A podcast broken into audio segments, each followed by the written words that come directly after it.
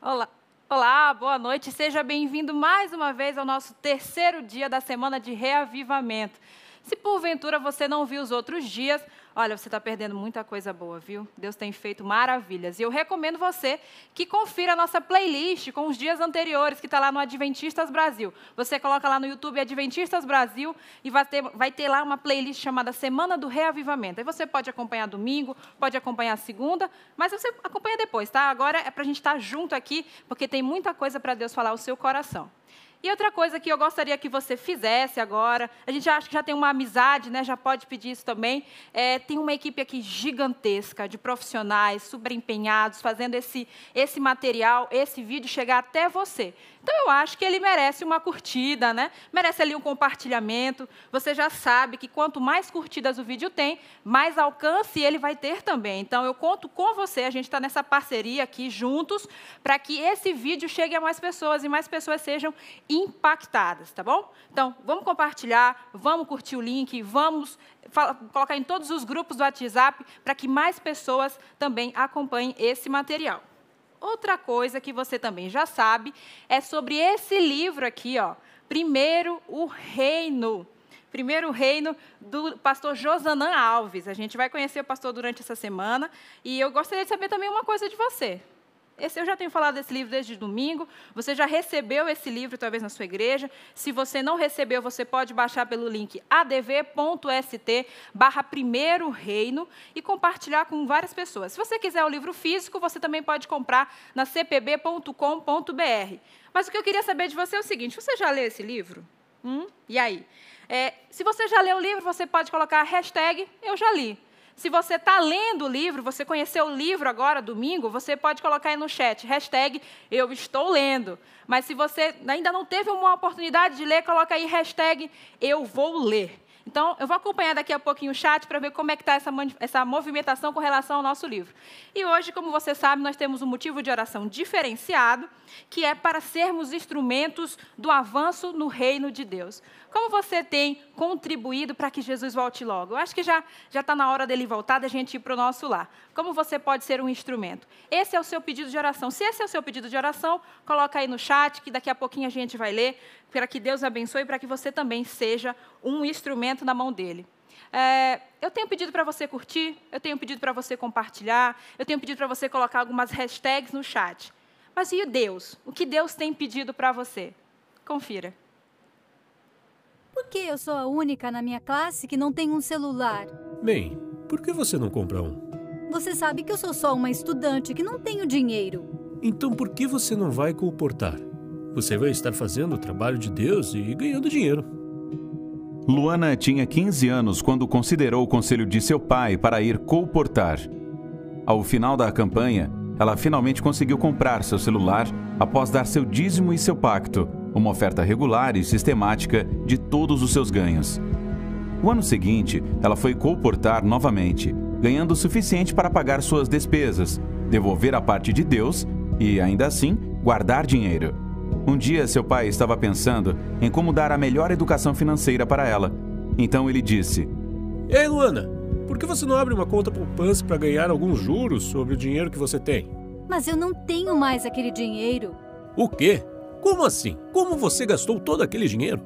Bem, sábado passado, o pastor nos disse que eles lançaram um plano para reformar a igreja e pediu para aqueles que forem tocados por Deus em seus corações para dar uma oferta de livre-arbítrio, uma oferta de sacrifício, em acréscimo aos seus dízimos e pacto. Depois de orar, eu decidi que se você desse a sugestão para eu abrir uma conta de poupança, isso seria um sinal de que eu deveria investir todo o dinheiro na renovação da igreja. Portanto, de agora em diante, eu não tenho mais aquele dinheiro.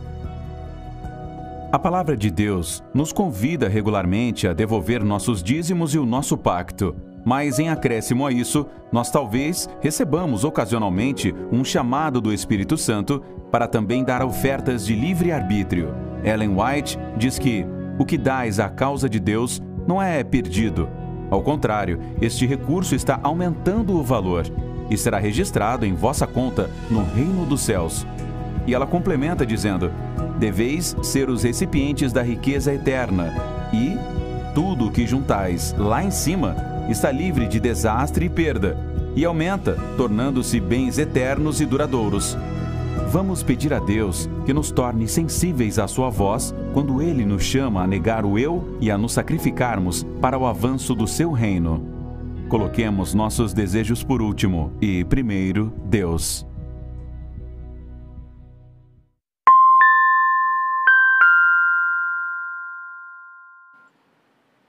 É isso mesmo. O Senhor nos chama para sermos mordomos daquilo que Ele nos entregou.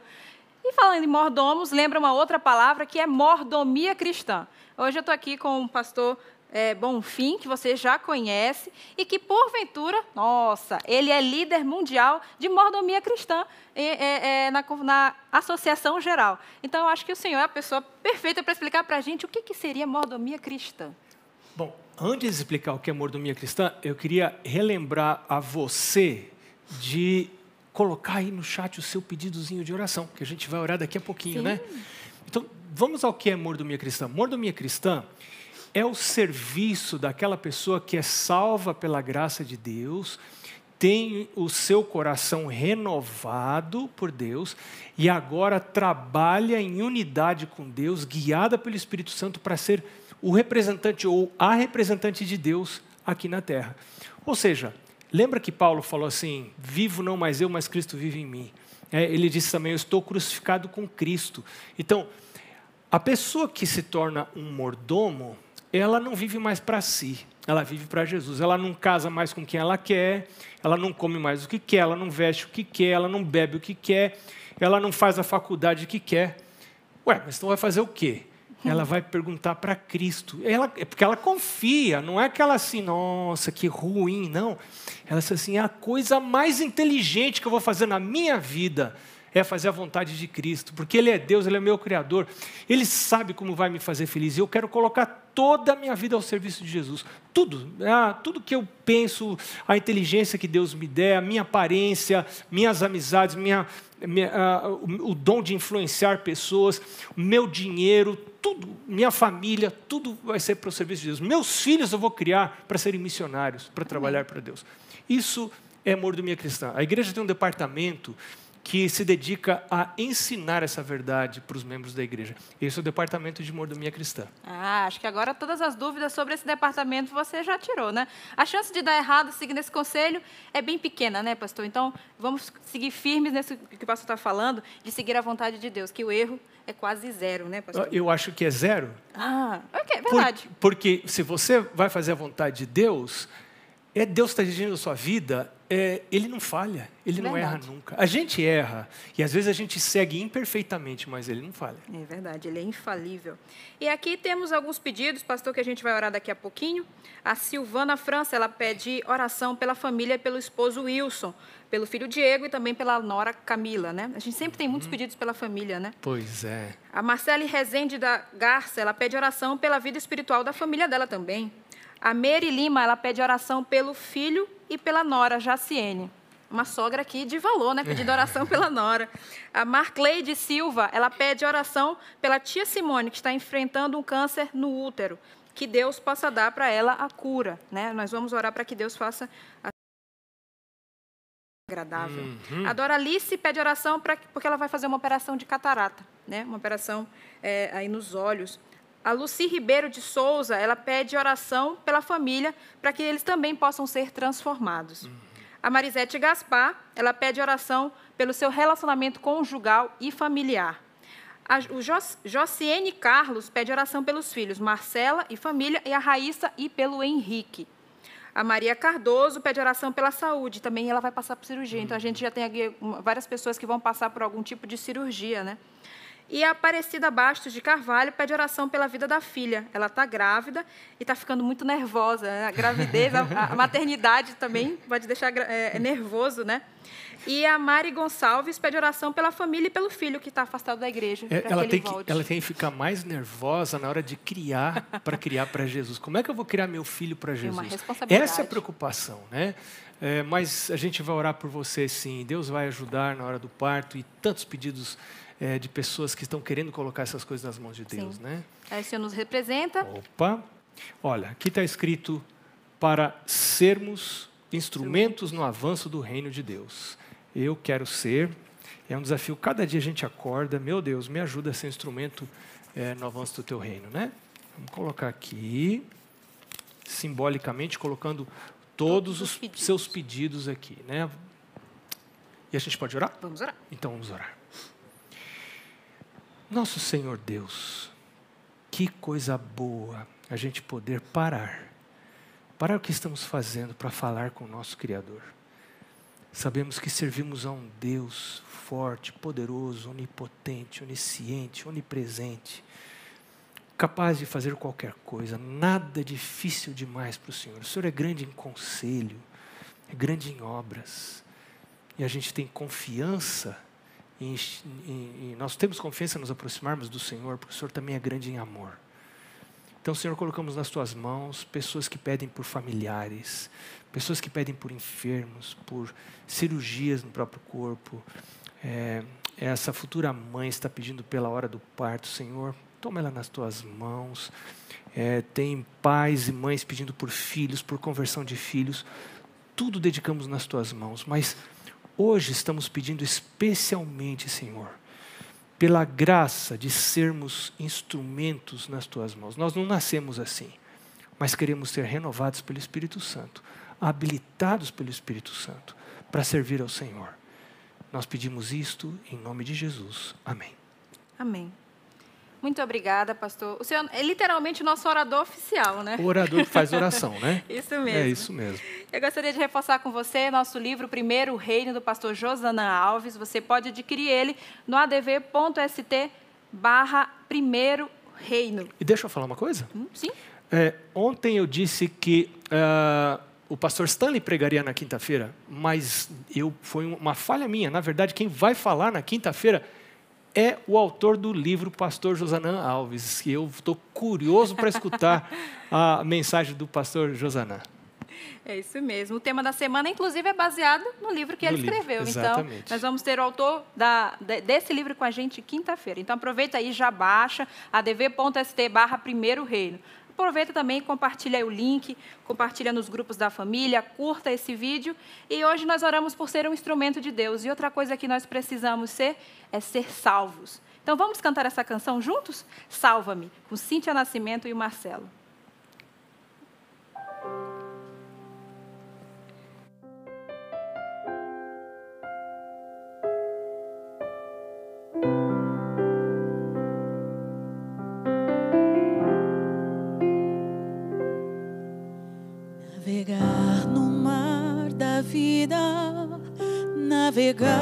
Provação, enfrentando a tempestade, enfrentando a aflição. E se os ventos nos abalam e o mar quer nos tragar, Cristo não nos desampara, nos socorre em mas nem sempre o conhecemos e perguntamos quem és tu. Que pequena fé nós temos, duvidamos de Jesus. Salva-me, Senhor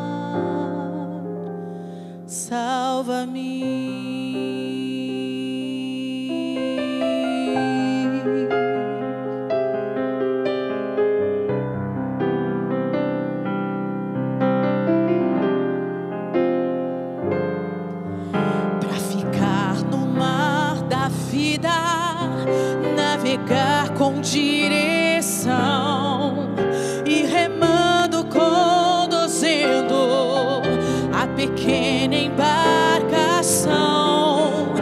preciso ter um rumo bem seguro a seguir, confiando no meu Cristo.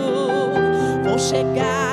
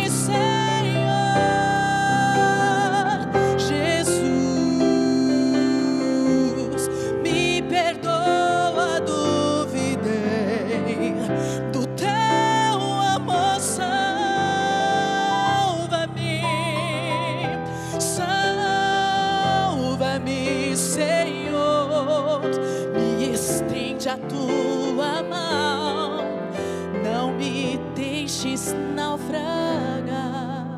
Venha toda tempestade acalmar.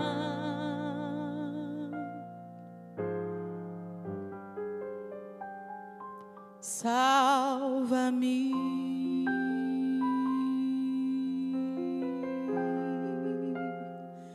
Venha toda tempestade acalmar. Salva-me.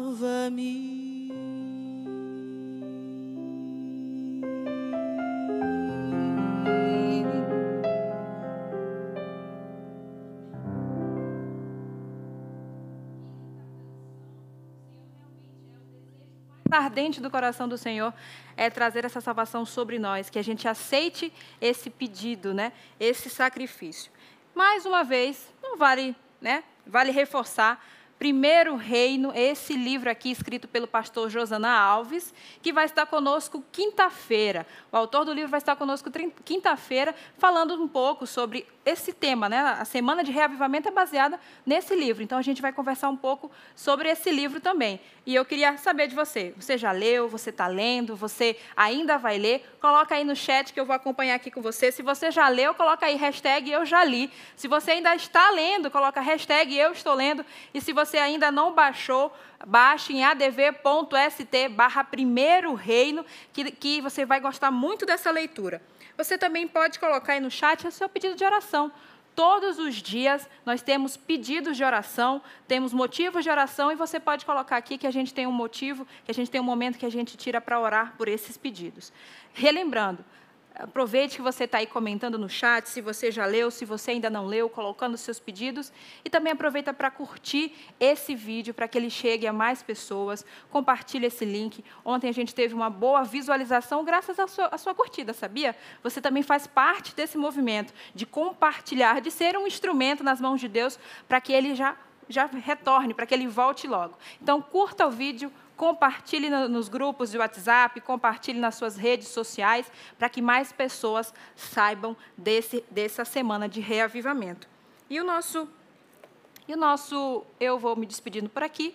Amanhã a gente se vê, sete e meia. A gente tem um horário marcado aqui às sete e meia da noite. E vamos agora com o orador dessa noite, que você já conhece, que ele é literalmente o nosso orador, que é o pastor Marcos Bonfim, que vai trazer uma mensagem de Deus para os nossos corações. O que você tem sentido? Qual é o sentimento que tem no seu coração? E hoje a gente vai falar sobre o sentimento mais desejado. Até amanhã.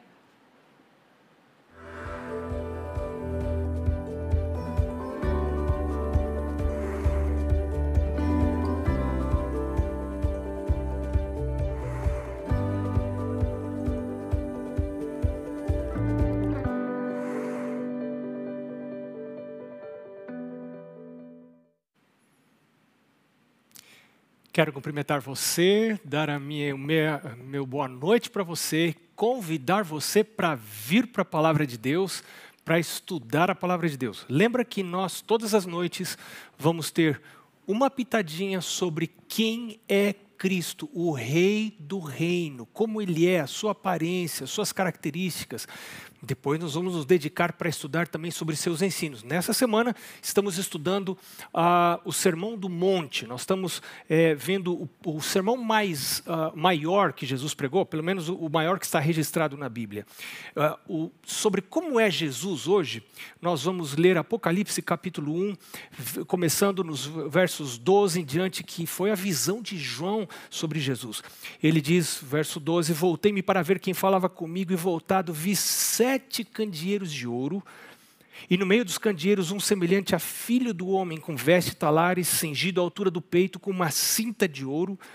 A sua cabeça e cabelos eram brancos como alva-lã, como neve, os olhos como chama de fogo, os pés semelhantes ao bronze polido, como que refinado em uma fornalha, a voz como voz de muitas águas. Tinha na mão direita sete estrelas, e da boca saía-lhe uma afiada espada de dois gumes. O seu rosto brilhava como o sol na sua força. Não é um ser humano, definitivamente não é um ser humano. Eu nunca vi um ser humano dessa maneira, com esta aparência. É um ser superior, é um, está numa outra dimensão. E é esse a, a, a quem nós, estamos, é, nós somos chamados a adorar. Eu quero orar com você antes de nós irmos lá de volta para Mateus capítulo 5. Você já pode ir abrindo a sua Bíblia, tomando aí, quem sabe, uma lapiseira, alguma coisa para você sublinhar escrever, porque nós vamos. É, é, é, bom você ter sublinhado tudo que você está, o Espírito de Deus está falando para você durante esta semana. Vamos fechar os olhos, vamos orar a Deus. Senhor Deus, mais uma vez a tua palavra está sendo aberta que desapareçam as vozes humanas e que sobressaia a voz do teu Espírito. Que o teu Espírito fale diretamente a nós. Que barreiras de preconceito, que ah, práticas que adotamos na nossa vida, que não estão de acordo com a tua vontade, sejam varridas pela ação amorosa, carinhosa do teu Espírito nós nos aproximamos de Ti com mansidão, com humildade, com coração aberto para receber a Sua palavra. Em nome de Jesus. Amém. Eu quero relembrar a você do verso principal que resume o assunto que nós estamos estudando nessa semana, que é o Sermão do Monte. Você lembra que é o verso 20. O verso 20 do capítulo 5 de Mateus diz: Porque vos digo que se a vossa justiça não exceder, não for além, em muito, não é pouquinho, não, em muito, a dos escribas e fariseus, jamais entrareis no reino de Deus. O que Jesus estava querendo dizer aqui? Jesus estava querendo dizer porque os fariseus, relembrando só que os fariseus eram pessoas muito obedientes, muito guardadoras da lei. Mas um outro jeito de falar esse verso é dizer que Jesus está olhando para a obediência de dentro, não para a obediência de fora, não para a obediência exterior dos mandamentos, mas para a obediência interna dos mandamentos. Será que eu tenho obedecido os mandamentos internamente? É essa obediência que Deus está olhando. Quando eu guardo o sábado, eu realmente estou recebendo o sábado com alegria, dizendo: ah, que coisa boa que chegou o sábado, sexta-feira é o dia que eu estava esperando da semana. Ou eu fico olhando assim no relógio, pensando assim: ixi, já está chegando o sábado, eu não terminei de fazer minhas coisas, eu estou nessa correria aqui, né? Mas eu vou, sábado eu paro, mas o meu pensamento está só lá nas coisas do mundo o dia todo. Então, Deus está olhando, não é na obediência exterior, da guarda do sábado ou de qualquer outro mandamento, mas ele está olhando na obediência interior. E agora Jesus vai dar seis exemplos. O primeiro deles nós vimos ontem. Jesus disse: ah, os antigos, aos antigos foi dito: quem matar estará sujeito a julgamento, mas quem se irar, você pode não ter matado ninguém, nem formiga, mas por dentro você tem ira, você tem mágoa, você tem amargura, você fica chateado. Tem gente chateada com a igreja, né? que é uma, uma coisa muito subjetiva. Quem que é a igreja para você ficar chateado? Não, alguma pessoa lá maltratou você, ah, talvez um, até um líder da igreja não tenha tratado você como você acha que você merecia, e você se acha no direito de se magoar e se afastar dos caminhos de Deus e perder o contato com a igreja, que é um instrumento determinado por Deus para unir as pessoas, para trabalhar para Ele, para servir a Ele, e eu acabo me afastando completamente do reino de Deus, é afastando de Jesus, que é o cabeça da igreja. A palavra de Deus não me dá o direito de abrigar esse tipo de amargura. E hoje nós vamos seguir com o próximo exemplo. Nós vamos estudar hoje mais é, quatro, cinco exemplos. O primeiro deles é, está no, no, verso 27, que diz assim: Ouviste o que foi dito aos antigos, não adulterarás. Eu, porém, vos digo: qualquer que olhar para uma mulher com intenção impura, intenção impura está lá dentro, ninguém sabe da intenção, ela está lá dentro. Eu sei, Deus também sabe, porque o Senhor pode ler os pensamentos. Qualquer que olhar para uma mulher com intenção impura no coração, já adulterou com ela. Para Deus, importa mais o que está acontecendo lá dentro, a obediência interna, do que a obediência externa. E agora é um problema, porque eu não posso, por mais esforço que eu faça, obedecer genuinamente lá por dentro, porque eu nasci pecador. A minha natureza é inclinada para gostar das coisas que não são de Deus. E quando Jesus está pedindo isso, Jesus está dizendo qualquer um que olhar para uma mulher com intenção impura já adulterou. E esses outros exemplos que Jesus nos está dando, é, ele está nos pedindo uma impossibilidade. Ser santo por dentro, ser santo por fora, pode ser que não seja difícil para alguns, mas ser santo por dentro, aos olhos de Deus, quando ninguém está vendo, isso é algo impossível, só pode acontecer como fruto de um milagre. E esse milagre é quando você reconhece que você não pode obedecer por dentro, você não consegue obedecer por dentro sem ajuda, desse, sem ajuda de Deus, sem um milagre. E esse milagre é obra do Espírito Santo. Lá em Ezequiel capítulo 36, verso 26, nos é dito: Dar-vos-ei um coração novo, porei dentre vós um espírito novo, tirarei de vós o coração de, de, de pedra e vos darei um coração de carne, e farei com que andeis nos meus estatutos e os observeis. Você percebe isso? É Deus quem faz. A obediência interna é a obediência que vem de cima. A obediência externa eu posso, é, eu, eu, eu, posso fazer de conta, eu posso enganar muita gente, eu posso enganar a igreja, eu posso enganar minha família, mas a obediência interna, eu não posso enganar a Deus. Deus sabe se eu realmente estou obedecendo por dentro ou não. Mas o tema que Jesus está tocando aqui é um tema muito importante. Ele diz: é, ouviste o que foi dito aos antigos, não adulterarás. Adultério tem a ver com casamento. Casamento é uma instituição é, originada por Deus, criada por Deus, lá no Éden, lá no começo da história do mundo. Você tem lá ah, o casamento, você tem o sábado e você tem os princípios relacionados com o dízimo, tudo lá no Éden. Pastor, onde tem dízimo lá no Éden? Olha, a árvore da ciência do bem e do mal. Era uma comida que estava disponível, mas Deus falou: não toca nessa comida, porque essa árvore simboliza a minha, a, a minha propriedade. Eu sou o proprietário, eu sou proprietário, e quando é, você não é o proprietário, você não pode tocar em tudo que você vê, porque você não é o dono. Só o dono que pode autorizar que, que você toque em, em, no, que, no que ele permite que você é, use ou desfrute. Então nós vemos essas três coisas lá no Jardim do Éden.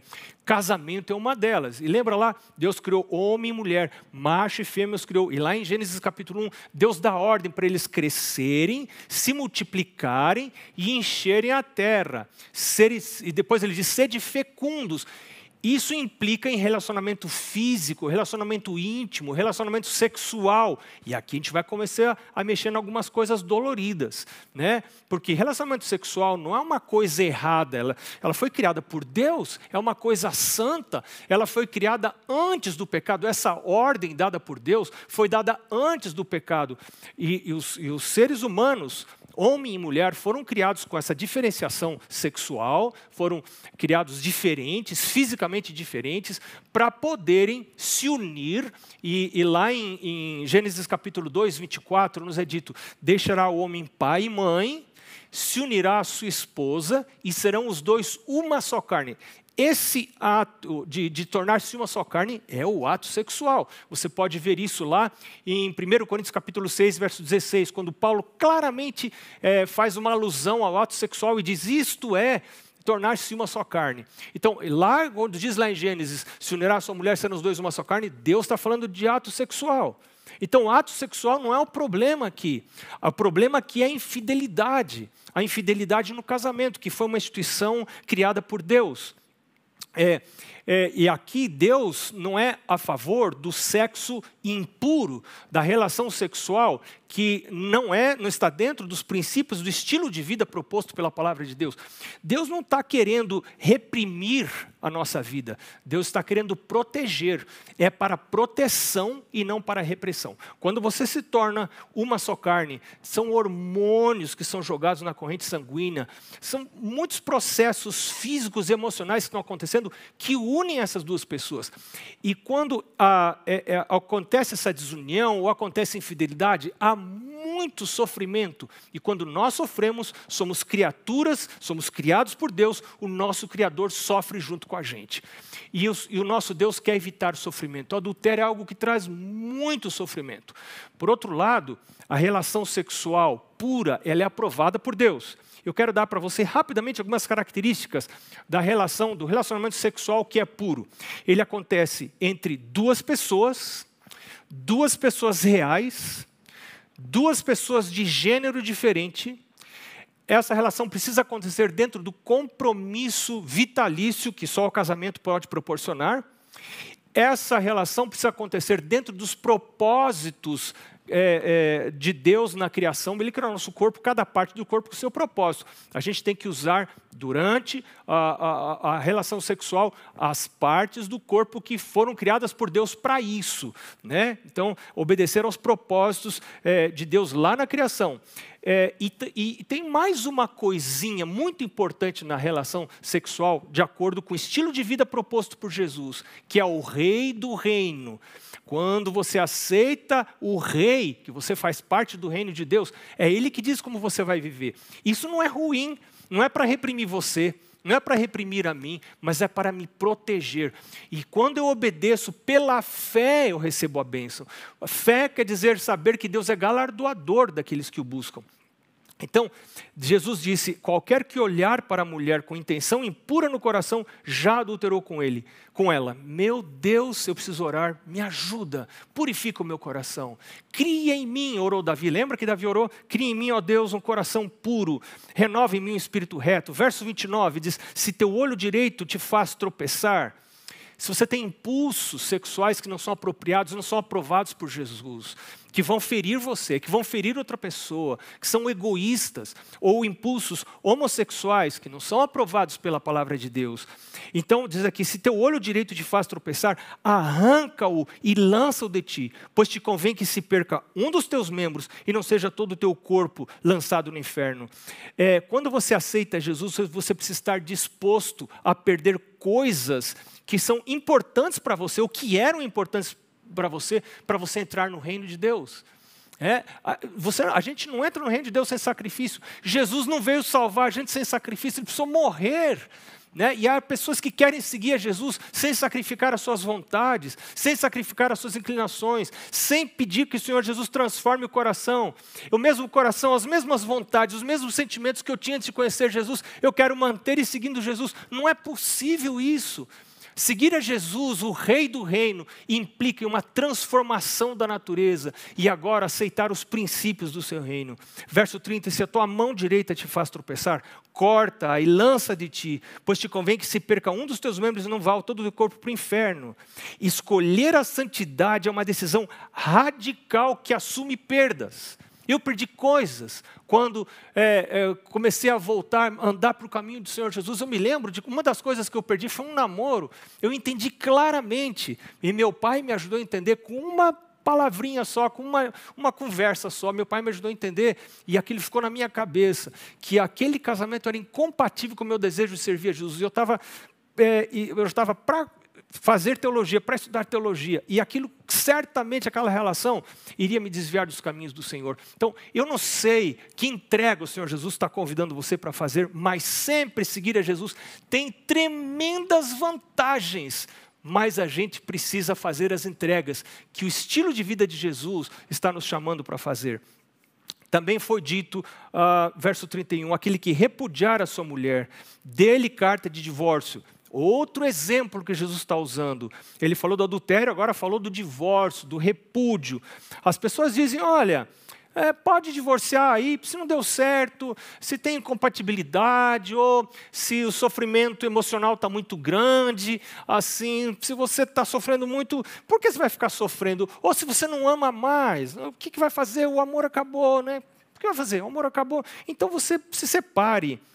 Eu, porém, vos digo, disse Jesus. Isso é Jesus que está falando, não é a igreja que está falando, não são pastores que estão falando, Jesus que está falando. Eu, porém, vos digo: qualquer que repudiar a sua mulher, exceto em caso de relações sexuais ilícitas, a única, a, a única opção que alguém tem para poder é, é, é, separar-se, divorciar-se e casar-se novamente é em caso de relações sexuais ilícitas. Então, eu, porém, vos digo: qualquer que repudiar sua mulher, exceto em caso de relações sexuais ilícitas, a expõe a tornar-se adúltera, e aquele que casar com a repudiada comete adultério.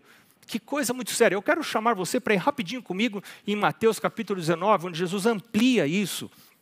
É, começando no verso 3, diz assim: Vieram a ele alguns fariseus, experimentaram perguntando: É lícito ao marido repudiar a sua mulher por qualquer motivo? Então ele respondeu: Não tendes lido que o Criador desde o princípio os fez homem e mulher, e que disse: Por esta causa deixará o homem pai e mãe, se unirá sua mulher, tornando-se os dois uma só carne? Quando separa essa uma só carne é um trauma muito grande. De modo que já não são mais dois, verso 6. Altera a natureza, já não são mais dois, porém uma só carne. Portanto, o que Deus ajuntou, não separe o homem. Somente quem ajuntou pode separar. Esse o casamento é um contrato vitalício até que a morte separe. É isso que diz a palavra de Deus. Não pode separar. Replicaram-lhe então os discípulos: Olha, eles ficaram, eles ficaram assustados. Então, por que mandou Moisés dar carta de divórcio e repudiar? Respondeu-lhes Jesus: por causa da dureza do coração. Meu Deus, se o Senhor está olhando para o meu coração, eu não quero ter coração duro. Meu Deus amolece o meu coração. Cria em mim, Deus, um coração puro. A religião de Jesus é a religião de dentro, não é a religião de fora. É a religião de coração mole não de atitudes certas apenas. Atitudes certas, é, é, a, a, a, religião das atitudes certas é uma religião fácil, relativamente falando. O difícil, o impossível, é a religião do, de dentro, do coração. E os, e os, e os discípulos entenderam isso e, e perguntaram para Jesus: Nossa, então por que, que Moisés mandou dar divórcio? Por causa da dureza do coração que Moisés nos permitiu repudiar vossa mulher. Entretanto, não foi assim desde o princípio. E Jesus aqui repete, verso 9: Eu, porém, vos digo: quem repudiar sua mulher, não sendo por causa de relações sexuais ilícitas, e casar com outra, comete adultério. E o que casar com a repudiada, comete adultério também. Disseram-lhe os discípulos: Se essa é a condição do homem relativamente à sua mulher, é melhor não casar. olha que conclusão. Aí Jesus respondeu: olha as respostas de Jesus. Nem todos são aptos a receber esse conceito, mas apenas aqueles a quem é dado. E a quem é dado? A quem pede. Pedir, dar-se usar. Buscar, achareis. Bater, abrir-se usar. Meu Jesus, me ajuda a ficar casado, não só para manter a aparência. Eu quero amar como o Senhor amou. Como que é o amor que, com o qual Jesus nos amou? Porque há eunucos de nascença e há outros a quem os homens fizeram tais, verso 12 de Mateus 19. Mas eh, há outros que a si mesmos se fizeram eunucos por causa do reino dos céus. Quem é apto para admitir, que o admita. Meu Jesus, me ajuda a admitir isso e a pedir essa transformação do meu coração. Eu quero receber essa nova natureza. Eu agora vou pular para o verso é, 38. Verso 38 é outro exemplo. A gente tem um exemplo no verso 33, que a gente não vai ter tempo de estudar hoje, é, mas no verso 38 diz: Ouviste o que foi dito, olho por olho, dente por dente. é, se alguém bateu em você com pau, é com pau que você vai bater nessa pessoa. Se alguém quebrou seu braço, você quebra o braço dessa pessoa. Essa era a lei que existia lá antigamente. Mas agora, Jesus está dizendo: Eu, porém, vos digo, não resistais ao perverso. Claro que quem usa de violência, violência verbal, uh, abuso verbal, abuso emocional, ou inclusive abuso físico, são pessoas, como diz aqui, perversas. Porém, eu vos digo, não resistais ao perverso. Esse discurso é radical, inclusive hoje, quando são pregados os direitos individuais. Eu tenho direito, ninguém pode fazer isso comigo. Eu tenho direito, eu vou lutar pelos meus direitos. Jesus está dizendo: deixa eu lutar por você. Deixa eu transformar a sua natureza enquanto eu luto por você. Eu não, é, não vou deixar você ficar sofrendo sem sentido. Eu quero cuidar de você. Jesus não é a favor do sofrimento. Jesus não quer que eu fique sofrendo, sofrendo para poder ir para o céu. Não é isso que ele está dizendo aqui. Ele disse: Mas o que ele está dizendo é: a qualquer que te ferir na face direita, oferece também a outra. Ele não está dizendo que é certo alguém que está ferindo na sua face direita. Mas ele está dizendo: quando você está numa situação em que você não tem escolha, você está sendo ferido, você está recebendo abuso, você não está escolhendo ser abusado, receber isto. Jesus está dizendo como você deve lidar com isso. E ao que quer demandar contigo e tirar-te a túnica, deixa-lhe também a capa. Se alguém te obrigar a andar uma milha, vai com ele duas. Dá a quem te pede e não voltes as costas ao que deseja, que lhe emprestes. Só se eu estiver de olho no céu se o meu olho, meus pés estiverem na terra e o meu olho estiver no céu, eu posso agir, mas eu não sou assim. Cada manhã eu preciso da presença de Jesus e dizer: Senhor Jesus, esse é o teu reino. Eu quero buscar o teu reino, eu quero pertencer ao teu reino, mas eu quero seguir o Rei Jesus. Foi assim que ele viveu aqui na terra. Foi assim que ele recebeu as, a violência das pessoas que não concordavam com ele, que mentiam a respeito dele e que por fim o mataram porque ele estava de olho na recompensa, estava de olho no que vinha depois. E eu tenho o privilégio de seguir a Jesus, seguir os seus passos. É, eu quero, eu quero é, ler com você uh, alguma coisa que para mim é muito preciosa sobre esse assunto, que está em 2 Pedro, ou melhor, está em, em 1 Pedro capítulo 2, não é 2 Pedro, é 1 Pedro, primeira epístola de Pedro, no capítulo 2. É algo que mexe muito comigo, Primeira Epístola de Pedro, o capítulo 2, versos 19 a 21. Primeira Epístola de Pedro, capítulo 2, versos 19 a 21. Verso 19 diz assim: Porque isto é grato, que alguém suporte tristezas, sofrendo injustamente por motivo de sua consciência para com Deus. Pois que glória há se pecando e sendo esbofeteados por isso o suportais com paciência?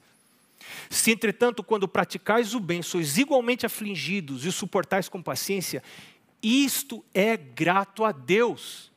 Não é popular, não é bonito, todo mundo vai dizer para você que você é um tolo, que você não, não, não, merecia estar sofrendo isso e nem precisaria estar sofrendo isso, mas a palavra de Deus é diferente. É, verso 21 diz: Porquanto para isto mesmo fostes chamados, pois que Cristo também sofreu em vosso lugar, deixando-vos exemplo para seguir os seus passos. Nós somos embaixadores de Cristo. Nós estamos aqui para refletir a Cristo, o qual, verso 22, não cometeu pecado, nem dolo algum se achou em sua boca. Pois ele, o que, que ele fazia quando era ultrajado, quando era abusado, quando era maltratado? O que, que ele fazia? Não revidava com o traje quando maltratado, não fazia ameaças, mas entregava-se àquele que julga retamente. Aqui está o equilíbrio. Leia o livro de Salmos, veja como Davi fazia.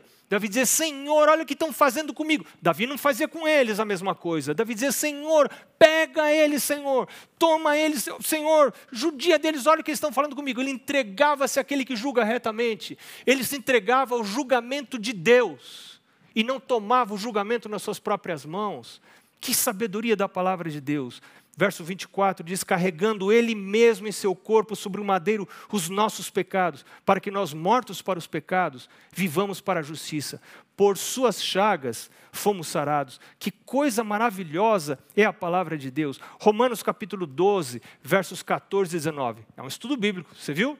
Não é sermão, não, é estudo bíblico. Romanos capítulo 12, Vamos lá, Romanos capítulo 12, versos 14 e 19. Diz assim, verso 14: Abençoai os que vos perseguem. Você está sendo perseguido? Você está sofrendo abuso no seu ambiente de trabalho?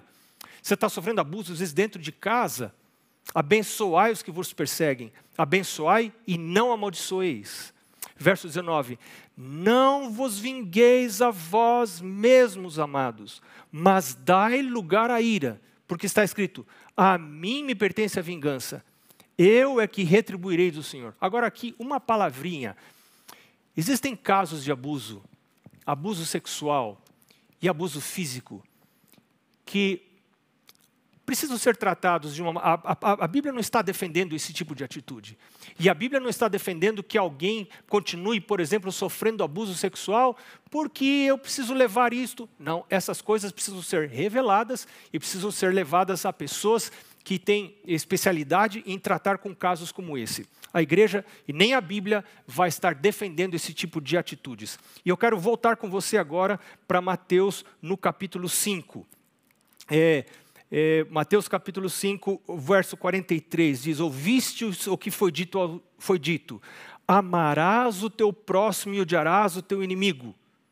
Eu, porém, vos digo, e agora a coisa mais difícil, a coisa mais difícil que Jesus pede para mim. Ele diz: Amai os vossos inimigos e orai pelos que vos perseguem. Jesus não está pedindo para mim tratar bem os meus inimigos. Jesus está pedindo para eu amar os inimigos. Você está entendendo a diferença? Não é tratar bem, é amar.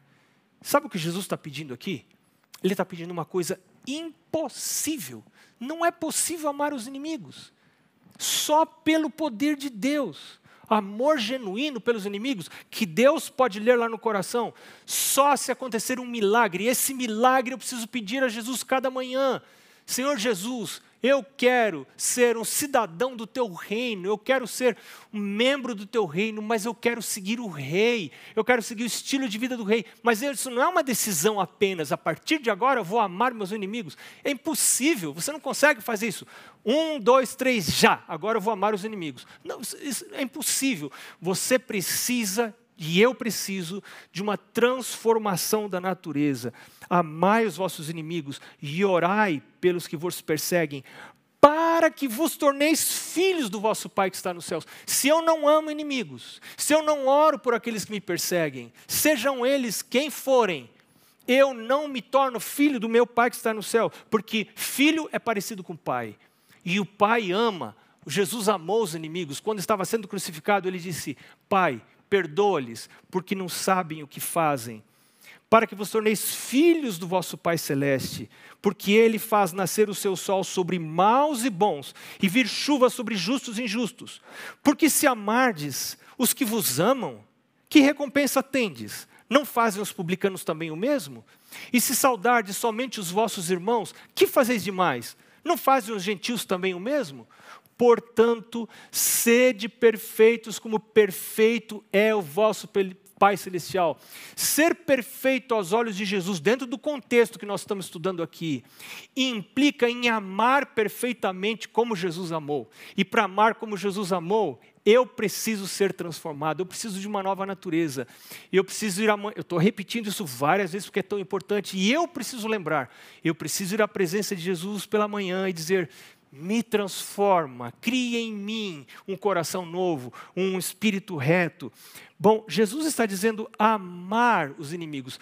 Algumas pessoas têm muita dificuldade para definir o que é amor.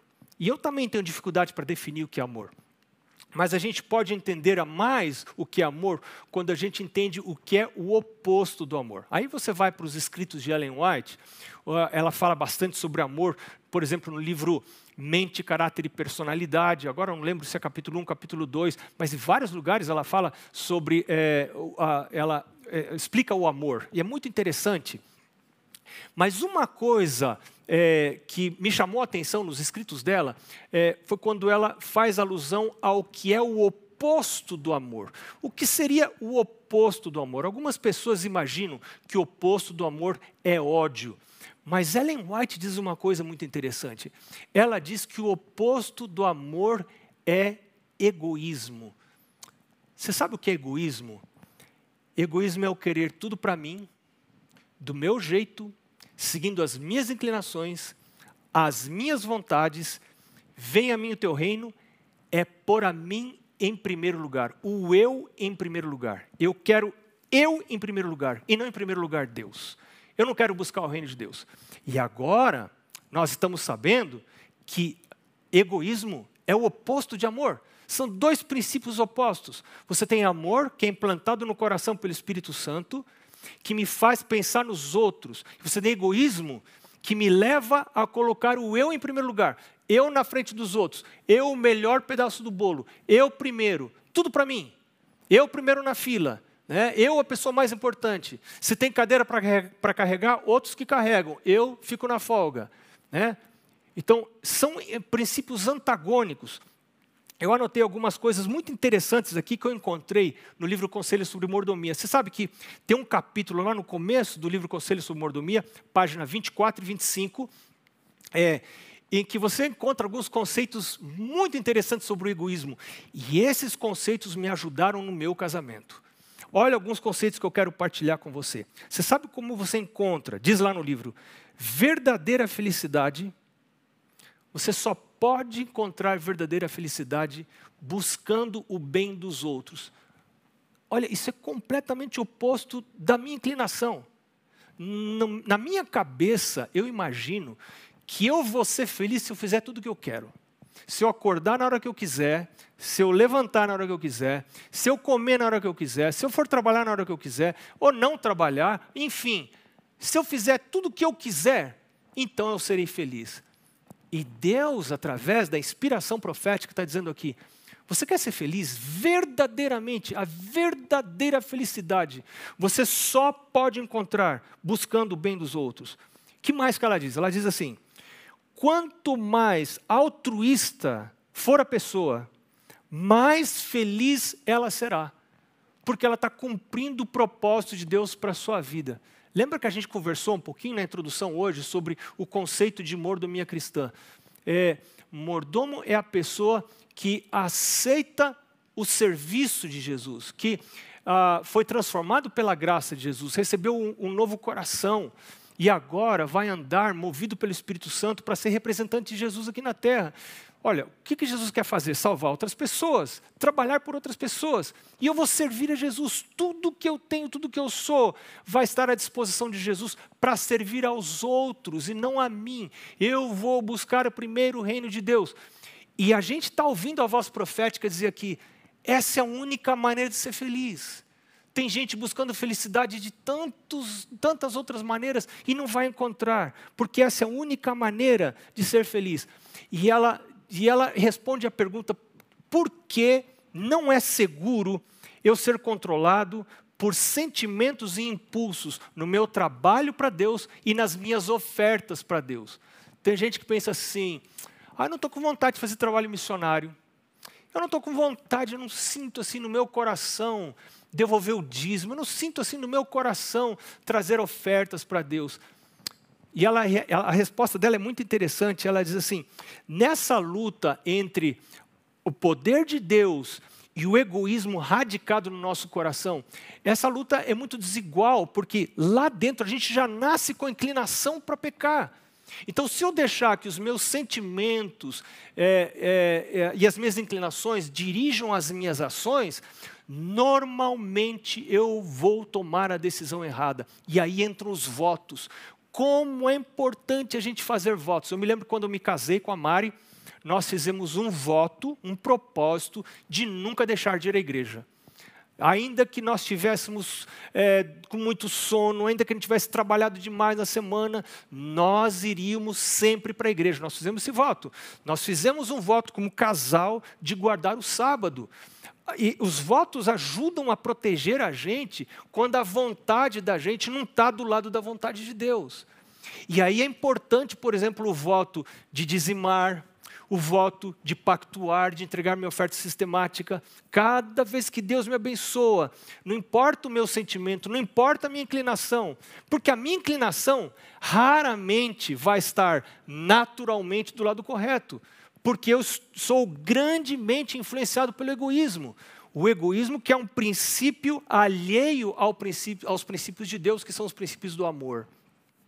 Olha, hoje, o Senhor Jesus está chamando você e a mim para vivermos movidos por princípios, princípios corretos, os princípios do reino de Deus. Não viver movidos por inclinação, mas viver movidos pela vontade de Jesus, é, pelo estilo de vida proposto por Jesus no seu reino. Eu quero fazer um convite para você, para você abrir o seu coração e dizer: Senhor Jesus, vem habitar dentro de mim, vem colocar o teu espírito dentro de mim. Não é um assunto de esforço pessoal ou apenas de decisão. A partir de hoje eu vou fazer isso, a partir de hoje eu vou amar minha esposa, a partir de hoje eu vou amar meu marido, a partir de hoje eu vou amar meu inimigo. Às vezes você está até dormindo com o inimigo. Não é isso. É dizer, meu Deus, eu preciso de um milagre, porque a religião que o Senhor está buscando em mim não é a religião da obediência por fora, obediência exterior. É a religião da obediência por dentro, da obediência interior. Eu quero obedecer por dentro. Eu quero obedecer com aquele tipo de obediência que Deus pode ver. E Deus fala: Eu sei que você está obedecendo. Isso não é natural em você. É uma coisa que eu estou implantando em você porque você me autorizou a implantar o meu espírito dentro de você. Eu vou habitar dentro de você. Eu e o Pai, eu e o Pai vamos vir e fazer morada. Você vai ser templo do Espírito Santo. Você vai ser uma nova criatura. É isso que Jesus está querendo oferecer para mim e você hoje. Você não quer falar para ele, Senhor, eu quero reconhecer que sou pecador. Eu não posso fazer isso sozinho. Eu preciso do Senhor. Eu quero convidar você para orar. Vamos curvar a cabeça, fechar os olhos, vamos orar. Senhor Deus, como precisamos do Senhor para obedecer por dentro e não somente por fora. Não apenas fazer as coisas que os homens podem ver, mas viver à vista de um Deus que pode ler pensamentos e ainda assim não, não nos rejeita, nos ama e diz: Eu não vim buscar justos, eu vim buscar pecadores. Os sãos não precisam de médico, e sim os doentes. Eu vim para buscar e salvar o perdido. Obrigado, meu Deus. Sonda meu coração, examina, vê se é um caminho mau e me guia pelo caminho eterno. Essa é a nossa oração hoje, em nome de Jesus. Amém. Não se esqueça de amanhã, mesmo horário, mesmo link que você usou para acessar a mensagem de hoje. Amanhã nos encontramos outra vez. Esta é uma semana de reavivamento. Nós estamos buscando uma experiência com o Rei do Reino. Deus abençoe você. Vejo você amanhã.